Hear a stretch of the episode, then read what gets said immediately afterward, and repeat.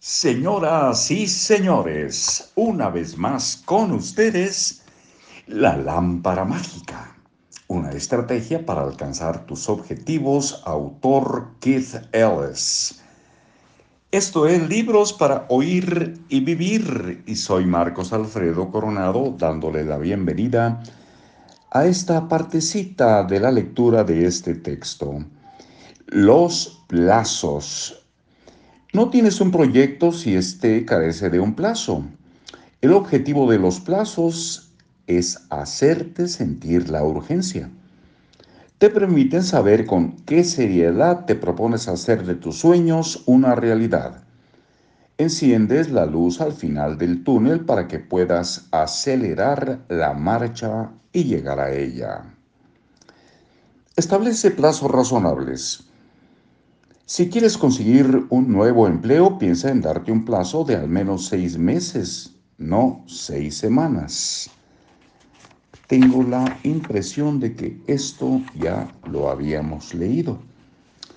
Pero bueno, como no pusimos marca, continuamos así como vamos. No nos hace ningún daño escuchar dos veces lo mismo.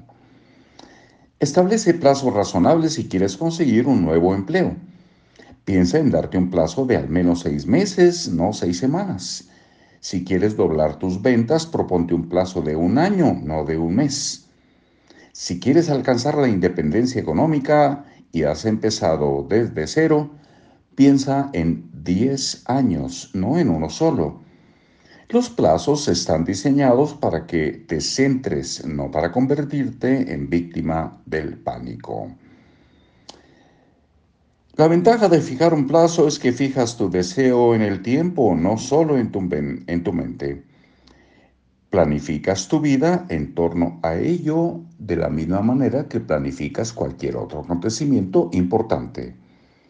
Tu deseo se convierte en algo real, como una cita o unas vacaciones o un viaje de negocios que tienes programado para el mes siguiente.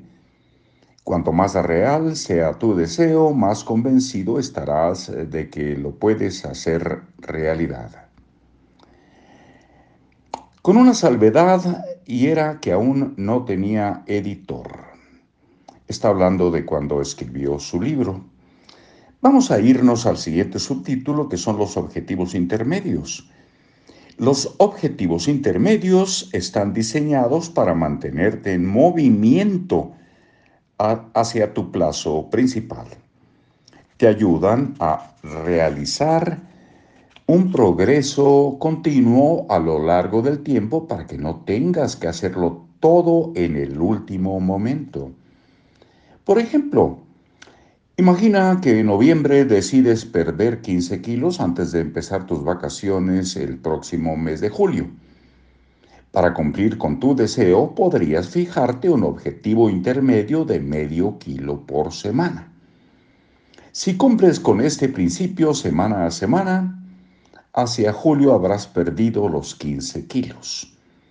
Si pierdes una o dos fechas, aún tendrás tiempo para rectificar antes que sea demasiado tarde. Hasta aquí por hoy. Que estén muy bien, continuamos mañana, si ustedes lo permiten, con libros para oír y vivir. Hasta muy pronto.